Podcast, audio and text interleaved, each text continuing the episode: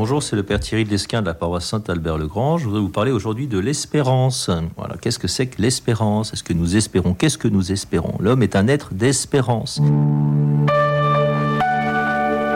s'il n'espère pas, quand il n'espère plus, il est désespéré, ben c'est qu'il va très mal. Il est au point mort. Hein. Pour autant, euh, l'espérance, selon la compréhension que le christianisme en a, c'est une vertu théologale. C'est donc un don que Dieu donne et un don surnaturel. C'est pas simplement une question de la nature. Hein, tant qu'il y a de la vie, a de l'espoir. Hein.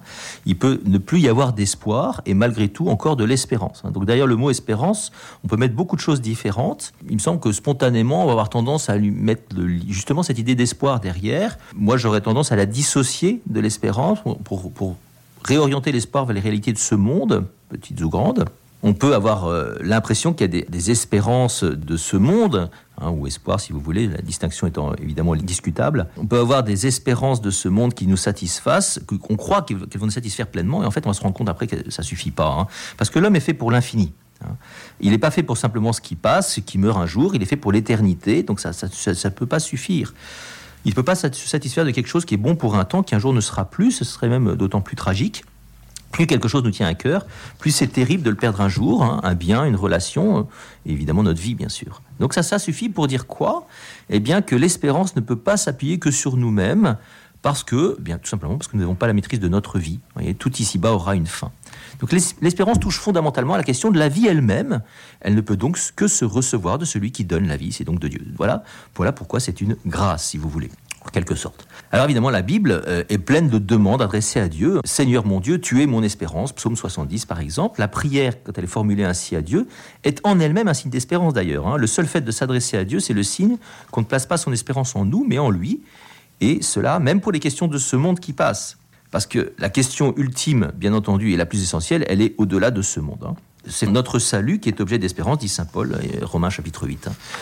Donc l'objet premier et le plus essentiel de l'espérance touche donc à la vie après la mort, c'est-à-dire la vie éternelle. Notre espérance est tout entière tournée vers Dieu, qui est le seul vrai bien. Tous les autres biens de ce monde sont seconds. Voilà pourquoi eh bien, l'espérance est étroitement liée à la foi. Hein. Hébreu 11, la foi est la garantie des biens que l'on espère. En clair, comme euh, le disait un jour le Seigneur à une mystique qui s'appelle euh, Bienheureuse Conchita au Mexique, hein, la vertu d'espérance établit son vol plus haut que les réalités de ce monde. Hein. Elle attend la possession de Dieu lui-même. Bref, L'espérance, comme la foi, est une vertu théologale. Elle a Dieu pour objet, hein, on espère Dieu, et pour motif, c'est-à-dire que c'est lui que nous espérons et c'est par lui que nous le pouvons.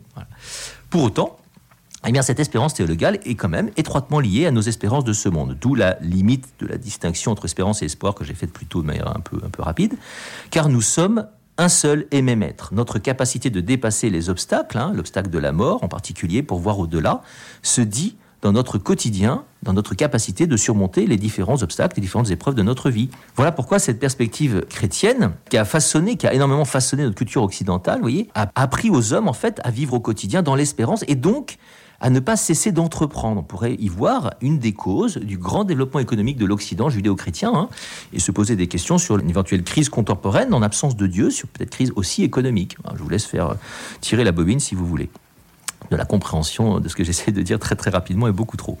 Si l'espérance se reçoit de Dieu, il faut encore que nous soyons disponibles pour la recevoir. Hein, Saint Jean de la Croix nous dit que toute possession est opposée à l'espérance. Pourquoi? Parce que cette vertu a pour objet ce qu'on ne possède pas. On espère que ce dont on n'a pas encore la possession. En clair, la condition de l'espérance, eh bien, c'est l'esprit de pauvreté. Donc, bienheureux les pauvres en esprit, le royaume des cieux est à eux. Il y a un présent impressionnant, hein, le royaume des cieux est maintenant à eux. Il faut bien dire que notre culture contemporaine occidentale, notre monde qui est quand même riche, ne nous aide pas forcément à vivre ou à grandir dans l'espérance. Il nous conduit plutôt à cultiver en nous un besoin de plaisir immédiat qui supporte difficilement l'attente, l'effort, la souffrance. Quand on entre dans un magasin, eh bien, en général, c'est arrangé pour vous plaire tout de suite, pour attirer votre attention et vous satisfaire tout de suite. Cette recherche de plaisir immédiat est particulièrement provoquée par les médias contemporains, la publicité, la télévision, Internet, hein, peut-être même aussi la radio, hein, hein, qui suscitent ce désir de joie instantanée, passive, qui nuit en réalité profondément à notre espérance. Et si ça ne va pas, par exemple dans le travail, dans une relation, eh bien je vais fuir facilement. Qu'est-ce que je prends un bonbon, une cigarette, un chocolat, un verre, un petit plaisir, une consolation tout de suite, hein, pour ne pas rester dans l'inconfort d'un problème qui n'est pas résolu. Et ce besoin, en fait, crée finalement en nous une instabilité parce qu'on est toujours à la recherche de quelque chose. Et ça, ça touche à tous les domaines, non seulement notre corps, mais aussi notre intelligence, la curiosité, l'affectivité. Voilà, passer un coup de téléphone à quelqu'un, je vais pas bien, il va me donner une petite consolation. Au fond, vous voyez, on a un monde qui est gourmand, qui est jouisseur, et qui nous entraîne facilement dans son absence de chasteté dans son rapport au monde. Hein. Les pays jouisseurs, les pays euh, sont des pays de peu d'espérance. La, joie immédiate s'oppose clairement à l'espérance. Alors à l'opposé, eh bien vous avez la patience, hein, cette capacité d'attendre, d'où l'importance évidemment fondamentale de l'éducation à la tempérance. Hein, apprendre à un enfant à attendre, à patienter. Il pleure, bah oui, ben on va le laisser pleurer un peu, si possible pas trop dans le train quand je suis à côté, mais sinon c'est bien.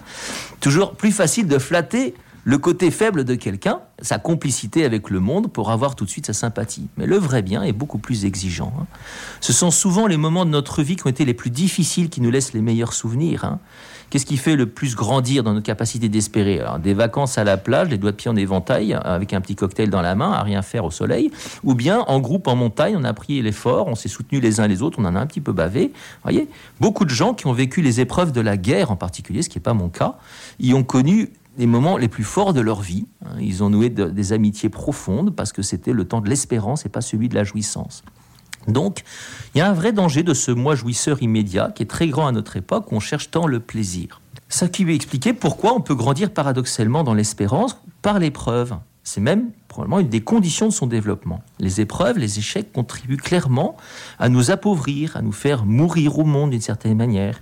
Et celui qui les vit humblement dans la conscience de la présence de Dieu et dans la foi, en son secours, peut en tirer profit. On voit Jésus sur son chemin de croix qui tombe trois fois, hein, d'après la tradition, pour nous signifier que nos chutes à répétition ne doivent pas briser notre espérance. En tombant, en tombant encore, eh bien, nous-mêmes, nous nous découvrons plus misérables que nous pensions, et nous comprenons que nous avons de plus en plus besoin de Jésus, de sa grâce, qui est venu pour sauver ce qui était perdu. Hein. C'est de nous qu'il s'agit. Nous pouvons alors commencer à compter un peu plus sur lui. Nous devenons plus humbles, nous ne plaçons plus notre espérance en nous-mêmes, en des moyens des secours de ce monde, mais en Dieu. Et l'espérance se fonde sur Dieu, mais s'appuie aussi sur notre faiblesse. Saint Paul nous dit dans l'épître aux Romains, la détresse, nous le savons, produit la persévérance. La persévérance produit la vertu éprouvée, la vertu éprouvée produit l'espérance.